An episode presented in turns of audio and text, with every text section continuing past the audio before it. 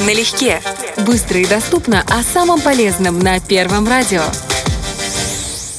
Лето – это самое подходящее время, чтобы начать закаляться. И сегодня мы расскажем о трех причинах сделать выбор в пользу контрастного душа. Налегке. Один из веских доводов – похудение. Во-первых, контрастный душ ускоряет метаболизм организма. Во-вторых, охлаждение тела превращает белый жир в бурый. Первый из них – это отложение на животе, ягодицах, бедрах, а второй – калории, расходуемые на энергию для жизни. Налегке.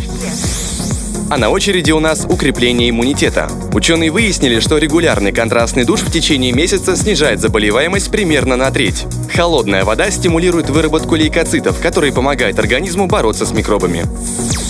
Налегке.